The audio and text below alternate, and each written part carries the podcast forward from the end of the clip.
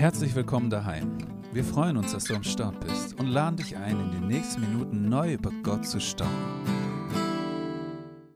So, ich freue mich. Vierte Predigt, die Glückwünsche nehme ich natürlich gerne an. Ähm, wir sind in der letzten Predigt unserer Abraham-Serie angekommen. Und ich muss wirklich dazu sagen, schon, weil ich gemerkt habe, während ich diese letzte Predigt vorbereitet habe und auch noch mal so ein bisschen die letzten Wochen reflektiert habe, dass es noch so viel mehr zu entdecken gegeben hätte. Und wir nur ein paar kleine Meilensteine rausgreifen konnten aus dieser langen Geschichte des Glaubensvater Abrahams. Und weißt du, was mich immer wieder erstaunt ist, dass wir am Anfang der Bibel sind, immer noch. Und dass wir schon so viel über Gott entdecken durften, über uns und auch über das Evangelium in Jesus Christus. Zum Beispiel, ich möchte noch mal kurz den Bogen spannen. Das wird heute auch ein bisschen zusammenfassend sein, das, was die letzten Wochen so war. Wir haben in der ersten Predigt gelernt oder gesehen, dass es den von Gott äh, verheißenen Sohn braucht, um Anteil an den Segnungen und an den Versprechen Gottes zu bekommen. Wir haben gesehen, dass ohne Sohn es keinen Segen gibt, dass ohne Sohn es kein Erbe gibt und dass ohne Sohn es auch kein Land gibt. Das heißt, das ganze Versprechen, was Gott Abraham gegeben hat, war unmittelbar mit einem Sohn verknüpft. Wir haben in der zweiten Predigt dann gesehen, ja, bei Ismael und Isaac, dass Gott diesen verheißenen Sohn gegeben hat und wie wir Anteil an seinem Erbe bekommen können, nämlich nicht aus Werken, sondern durch den Glauben.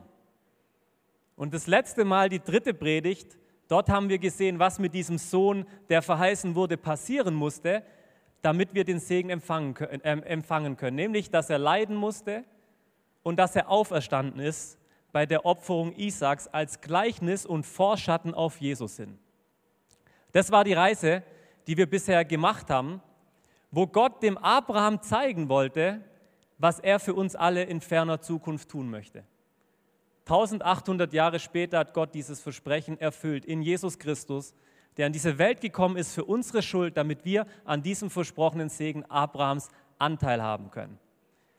In Galater 3, Vers 14, ich habe es hier mitgebracht auf der Leinwand, dort lesen wir genau das, dass durch Jesus Christus bekommen jetzt also Menschen aus allen Völkern Anteil an dem Segen, den Gott Abraham zugesagt hatte. Aufgrund des Glaubens erhalten wir den Geist, den Gott versprochen hat. Und Abraham, der sah diesen Tag, diesen Tag Jesu, der kommen sollte, der uns das alles möglich macht, dass wir Anteil bekommen und er freute sich darüber. Das haben wir in Johannes 8 letztes Mal gesehen und ich hoffe wirklich, dass diese Serie dazu beiträgt, dass auch du anfängst, in diesen Geschichten Jesus zu sehen. Und dass es Freude in dein Herz bringt, indem du siehst, wie alles in der Bibel auf diesen Jesus hinweist. Und du zu ihm kommst, an ihn glaubst und das wahre, das ewige Leben empfangen darfst. Ich habe lange überlegt, wie gesagt, was ich noch so reinpacke in diese letzte Predigt, weil so viele spannende Geschichten, ja. Ich bin selbst kurz hängen geblieben bei Sodom und Gomorra, vielleicht schon mal irgendwo gehört. 1. Mose 19. Und ich habe mir so gedacht, selbst in so krassen Geschichten, ja, wo man von außen vielleicht so denkt, was ist da denn bitte los? Da steckt so viel Evangelium drin. Wo Gott in dieser Geschichte ja eine ganze Stadt vernichtet hat. Als Gericht wegen ihrer Gottlosigkeit, weil sie gegen Gott rebelliert haben, weil sie selber tun und lassen wollten, was sie wollten. Und Gott richtet sie dafür. Wo viele Leute sagen, okay, das ist doch der Gott des Alten Testaments. Aber weißt du, was Jesus dazu sagt? Jesus sagt in Lukas 17, Vers 13, als er genau diese Geschichte aufgreift, genauso wird es am Tag sein, da der Menschensohn wiederkommt. Das Neue Testament sagt nicht alte Geschichte. Das Neue Testament sagt, diese Geschichten sind für dich und für mich aufgeschrieben worden. Warum? Zum einen, das kann man im Petrusbrief nachlesen, als Trost und Ermutigung für Christen, dass du weißt, dass Gott fähig ist, dich aus der herausfordernden Zeit, in der wir uns gegenwärtig befinden, dass er fähig ist, dich aus Versuchungen retten zu können, aber auch als zweites als ein Beispiel für die Menschen, die in Zukunft gottlos leben werden. Das heißt, Petrus und Jesus gehen davon aus, dass selbst solche Geschichten, solche krassen Geschichten, dass sie einen prophetischen Charakter haben, dass wir sehen können, schau mal, das ist die Konsequenz, wenn wir uns für ein Leben gegen Gott entscheiden. Und das gilt bis heute. Und deshalb schau, dass du nicht in selber Weise, wie die Menschen damals dich verhältst und Gott, denjenigen, der dir das Leben geschenkt hat, ablehnst, gegen seinen Willen rebellierst und all diese Dinge. Es steckt so viel drin bei Abraham. Und wenn man den richtigen Blick auf diese Geschichten legt, dann fangen diese Geschichten auf einmal an zu leuchten. Sie werden relevant für, für mein und für dein Leben. Und mir ist heute ein weiterer Aspekt aus dem Versprechen, das Gott Abraham gegeben hat, wichtig geworden, wo ich dich mit reinnehmen möchte.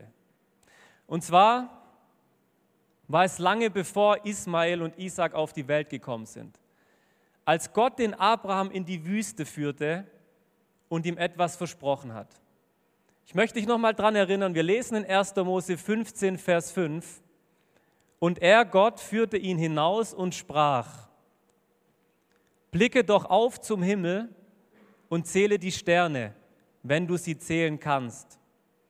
Und er sprach zu ihm, so zahlreich wird deine Nachkommenschaft sein. Hast du die Situation? Abraham in der Wüste, die Gegebenheiten sind klar, ja, dieses Problem, dass er eine Frau hatte, die unfruchtbar war, dass er selber alt war, dass er wusste, er kann zu diesem Versprechen nichts dazu beitragen und er seine Heimat verlassen hat, ohne Erbe, ohne Nachkommenschaft, in der Wüste steht. Ich habe mal ein Bild mitgebracht, wenn wir das mal bitte kurz einblenden können. Jetzt steht dieser Abraham dort in der Wüste vor ungefähr 4000 Jahren. So hat es da wahrscheinlich ausgeschaut. Er schaut zum Himmel und er sieht diese zahlreichen Sterne. Und weißt du was? Gott sagt zu ihm, so wird deine Nachkommenschaft sein. Die Nachkommen, für die er selber, nämlich Gott, sorgen wird. Wer werden diese Nachkommen sein? Was haben wir bisher über diese Nachkommen gelesen? Im Galaterbrief Kapitel 3, die Verse 6 bis 7, da lesen wir dort, Abraham, so heißt es in der Schrift, er glaubte Gott und dieser Glaube, der war an den Sohn geknüpft. Das haben wir gehabt. Er glaubte Gott und das wurde ihm als Gerechtigkeit angerechnet. Er wurde dadurch vor Gott angenommen. Daran müsst ihr doch erkennen, wer Abrahams Söhne und Töchter sind.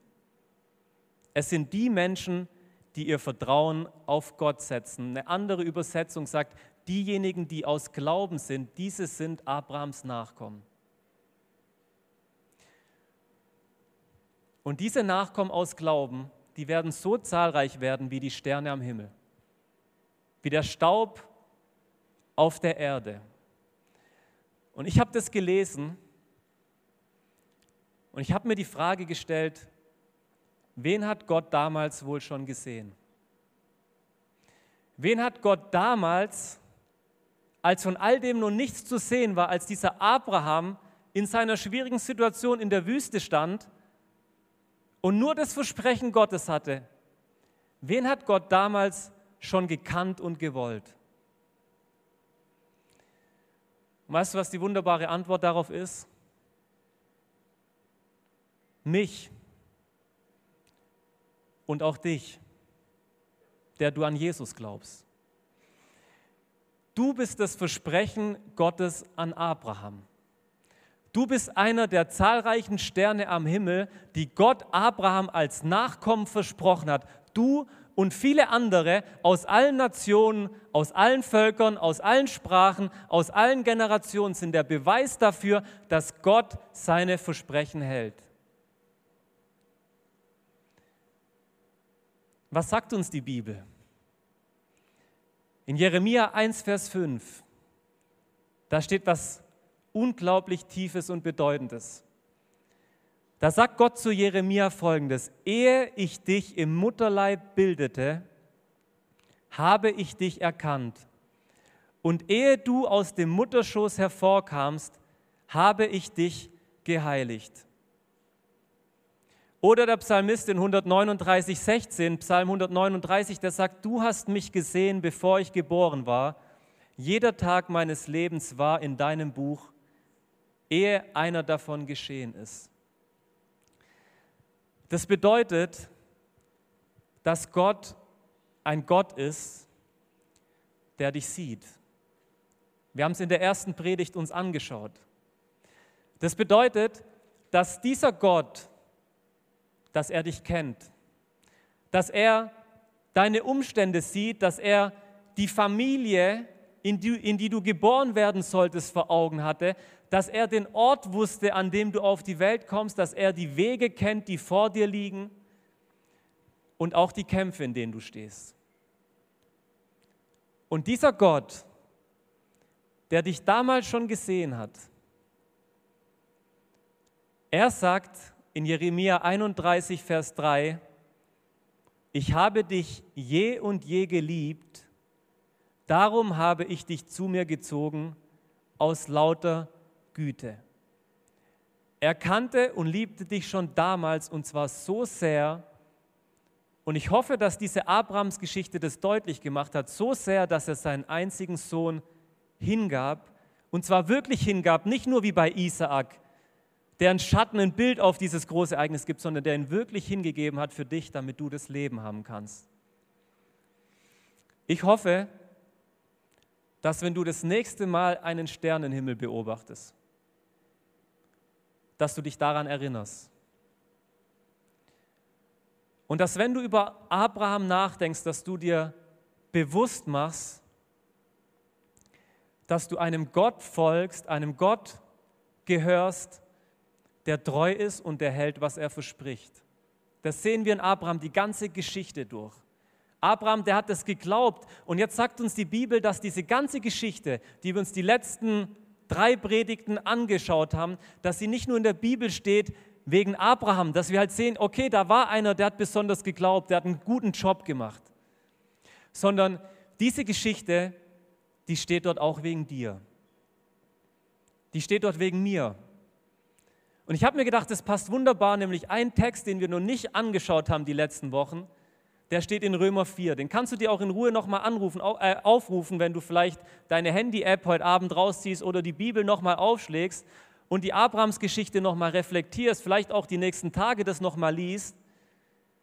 In Römer 4 und in Galater 3, da bekommst du wertvolle Impulse, wie diese Geschichten zu verstehen sind. Und Paulus schreibt dort folgendes, ab Vers 17 in Römer 4. So heißt es in der Schrift, ich habe dich zum Vater vieler Völker gemacht, sagt Gott zu Abraham. Dies geschah, weil Abraham an den Gott glaubte, der die Toten zum Leben erweckt und ins Dasein ruft, was vorher nicht war. Als Gott Abraham versprach, dass er zum Vater vieler Völker werden würde, glaubte Abraham ihm und hielt an der Hoffnung fest, obwohl es hoffnungslos erschien. Gott hatte ihm versprochen, deine Nachkommen werden so zahlreich sein wie die Sterne. Doch Abrahams Glaube blieb unerschüttert, obwohl er wusste, dass er mit fast 100 Jahren viel zu alt war, um noch Vater zu werden und seine Frau Sarah keine Kinder mehr bekommen konnte. Abraham zweifelte nicht und vertraute auf die Zusage Gottes. Ja, sein Glaube wuchs sogar noch und damit ehrte er Gott. Er war vollkommen überzeugt davon, dass Gott das, was er versprochen hat, auch tun kann. Und wegen dieses Glaubens erklärte Gott ihn für gerecht. Doch wunderbare, diese wunderbare Zusage, dass Gott ihn für gerecht erklärte, galt nicht nur für Abraham. Sie wurde auch für uns in der Schrift festgehalten. Denn Gott wird auch uns für gerecht erklären, wenn wir an ihn glauben. Hier ist der Punkt. Es wurde in der Schrift festgehalten, auch für uns, die wir an ihn glauben. Der Jesus, unseren Herrn, von den Toten auferweckt hat, wegen unserer Sünden musste Jesus sterben und er wurde auferweckt, um uns vor Gott gerecht zu sprechen. Warum wurde diese Geschichte Abrahams in der Bibel festgehalten? Weil auch wir, weil auch du und ich auf dieselbe Art und Weise wie, wie Abraham vor Gott Annahme finden sollten weil auch du und ich durch Glauben gerechtfertigt werden.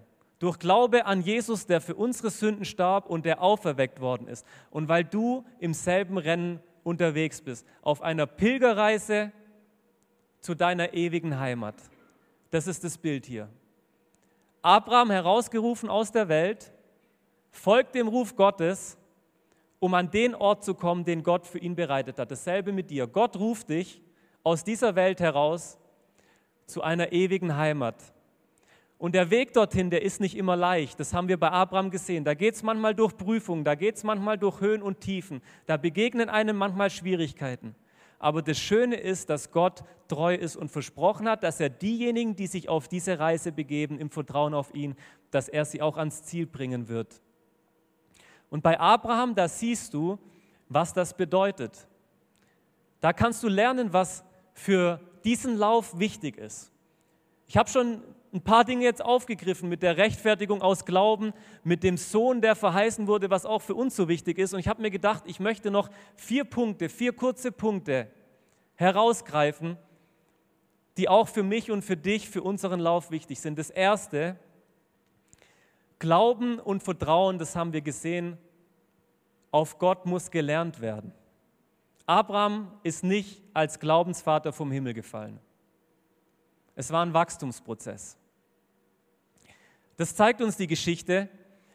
Und was dabei auffällt, ist, dass Abraham am Anfang seines Lebens, dass er immer wieder eigene Ideen hatte, dass er Gott gegenüber Dinge einzuwenden hatte, dass er widersprochen hat. Vielleicht kennst du das aus deinem Leben auch. Da kommen Dinge in dein Leben und es passt nicht so richtig mit dem überein, was man vielleicht selber für richtig hält. Und man ringt mit Gott um diese Sachen. Man meint vielleicht oftmals es sogar besser zu wissen, wie das zustande kommen soll, was, was Gott vielleicht in einem seinem Leben tun möchte. Abraham hat am Anfang gesagt, als Gott ihm das Versprechen mit dem Sohn gegeben hat, oh ja, der Sohn meines Sklaven, der wird mein Nachkomme sein. Später hat er gesagt, als Ismael dann kam, als er gedacht hat, er muss diesem Versprechen Gottes ein bisschen nachhelfen, weil es viele Jahre gedauert hat, bis Gott dieses Versprechen wahrgemacht hat, da hat er gesagt, oh, möge doch Ismael vor dir leben. Passt schon, geht doch auch so irgendwie. Später, als Gott Sodom und Gomorra richten wollte, hat er auch wieder Einwände gehabt. Aber dann an dem Zeitpunkt, als Gott von ihm gefordert hat, dass er seinen einzigen geliebten Sohn opfern sollte, denjenigen, von dem die ganzen Versprechen Gottes abhingen, keine Widerrede, kein Einspruch. Wir haben gelesen, er ging früh morgens los, um das zu tun, was Gott ihm geboten hat. Warum? Was ist mit diesem Abraham passiert? Er hat einen Gott kennengelernt, der treu ist in dem, was er verspricht. Er hat einen Gott kennengelernt, dem nichts unmöglich ist, einem Gott, der sogar Tote lebendig machen kann. Und das finde ich krass bei Abraham. Das ist nicht erst neutestamentlich Auferstehung. Abraham hat an einen Gott geglaubt, der Tote wieder lebendig machen kann. Und deshalb hat er sich gedacht, okay, Gott hat es hier versprochen. Und wenn Gott etwas verspricht, dann wird es auch tun. Selbst wenn es bedeuten würde, dass er Isaac wieder vom Tod zurückbringen würde. Das war für ihn kein Ausschlusskriterium mehr.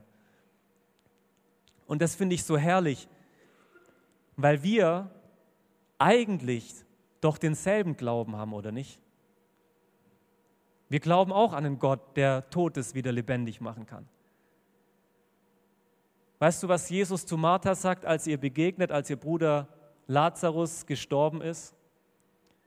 Er sagt zu ihr, ich bin die Auferstehung und das Leben. Wer an mich glaubt, der wird leben, auch wenn er stirbt. Glaubst du das? Ich möchte dir diese Frage stellen, glaubst du das?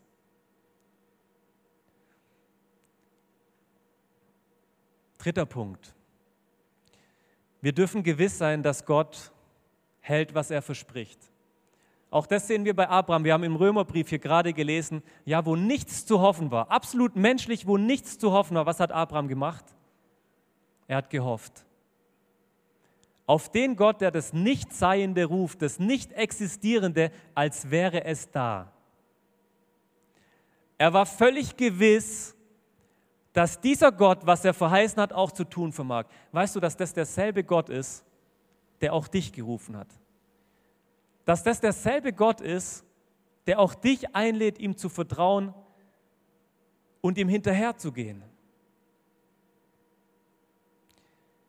Als Abraham eines Tages mit Gott diskutiert hat, da hat Gott zu ihm gesagt, sollte mir etwas zu wunderbar sein, sollte mir irgendetwas unmöglich sein.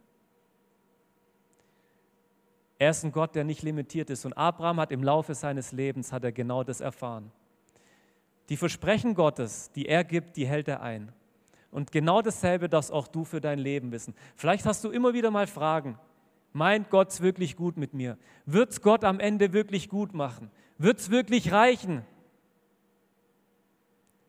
Gibt es wirklich das ewige Leben? Wird er mir das wirklich schenken? Diese Fragen kommen.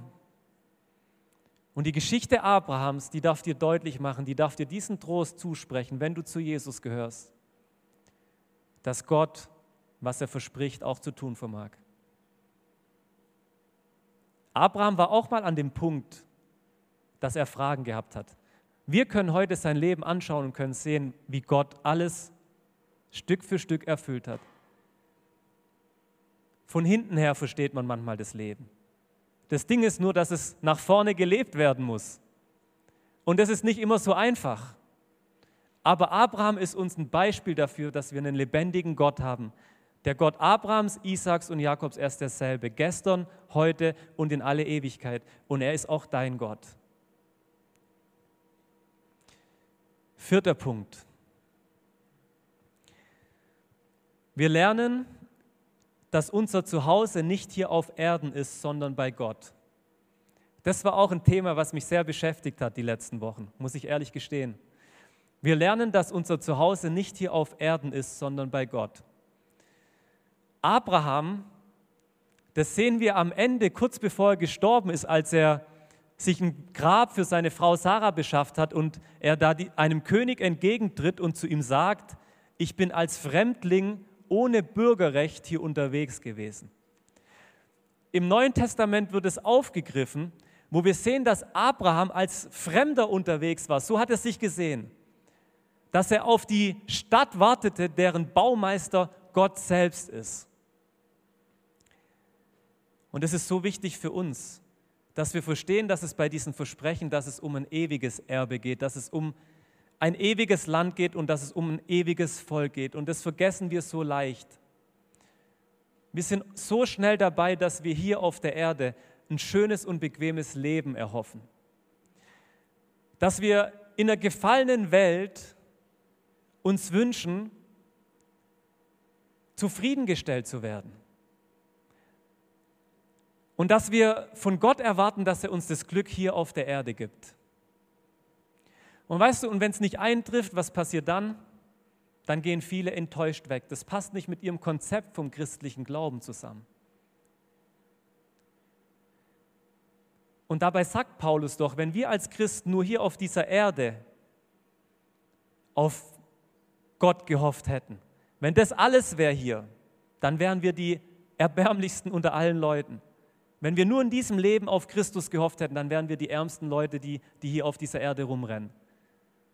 Wenn es keine Auferstehungshoffnung geben würde, dann lasst uns essen und trinken, weil morgen sind wir tot. Wir haben hier keine bleibende Stadt, sondern die zukünftige suchen wir, steht im Hebräerbrief. Und genau das war Abraham. Genau das siehst du bei ihm. Er war ein Reisender, er war ein Fremder.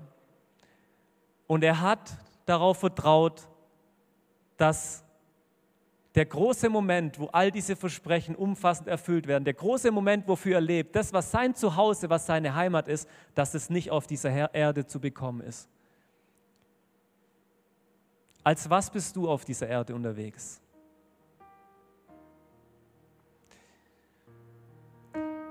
Wie beurteilst du das, was in deinem Leben hier auf der Erde passiert? Lebst du hier, als ob das deine dauerhafte Heimat wäre? Oftmals sind wir genauso unterwegs, oder? Hier, das, was wir jetzt vor Augen haben, da sagen wir, das, ich will das jetzt haben. Was juckt mich das, was in ferner Zukunft ist? Es gibt viele Beispiele in der Bibel, die diesen Weg verfolgt haben und die dadurch Schiffbruch erlitten haben. Wir sind im Glauben unterwegs und nicht im Schauen. An den Ort zu kommen, wo Gott selber wohnt, wo es kein Leid, keine Trauer, kein Schmerz mehr geben wird. Der Ort, den Gott für dich bereitet, für diejenigen, die ihn lieben, weit mehr als je irgendjemand nur gehört hat, als irgendein Ohr jemals wahrgenommen hat, als irgendein Mund verkündet hat. Weit mehr ist das, was Gott für diejenigen bereithält, die ihn lieben.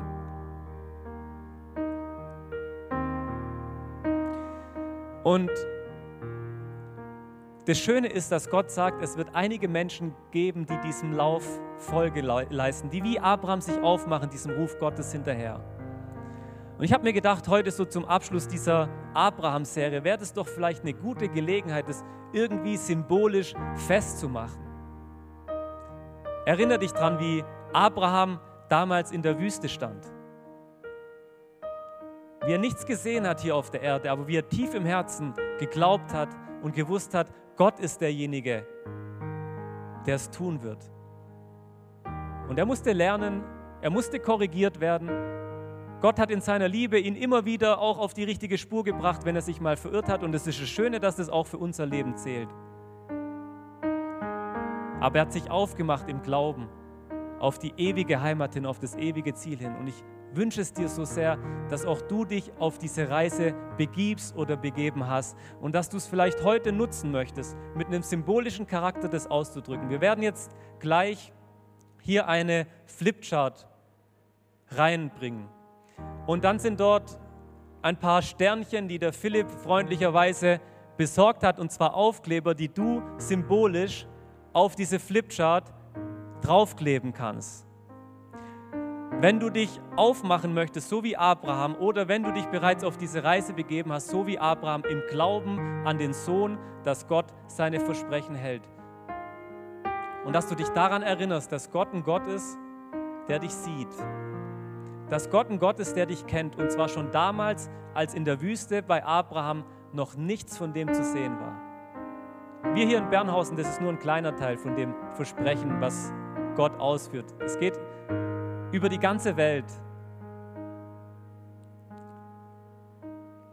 Aber wir sind eingeladen, dass wir gemeinsam das irgendwo auch bekennen und dass wir uns neu einfach vor Augen halten, ja, was für einen wunderbaren Gott wir haben, dass wir in derselben Story, in demselben Lauf unterwegs sind, im selben Rennen, wie es auch Abraham war. Und dass wir einen Gott haben, der hält, was er verspricht, auch in deinem Leben.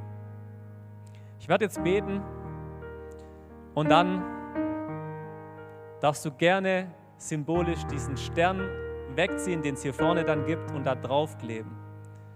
Und dann schauen wir mal, was für ein Sternhimmel sich hier in Bernhausen auftut heute Abend noch, wenn man nach oben schaut.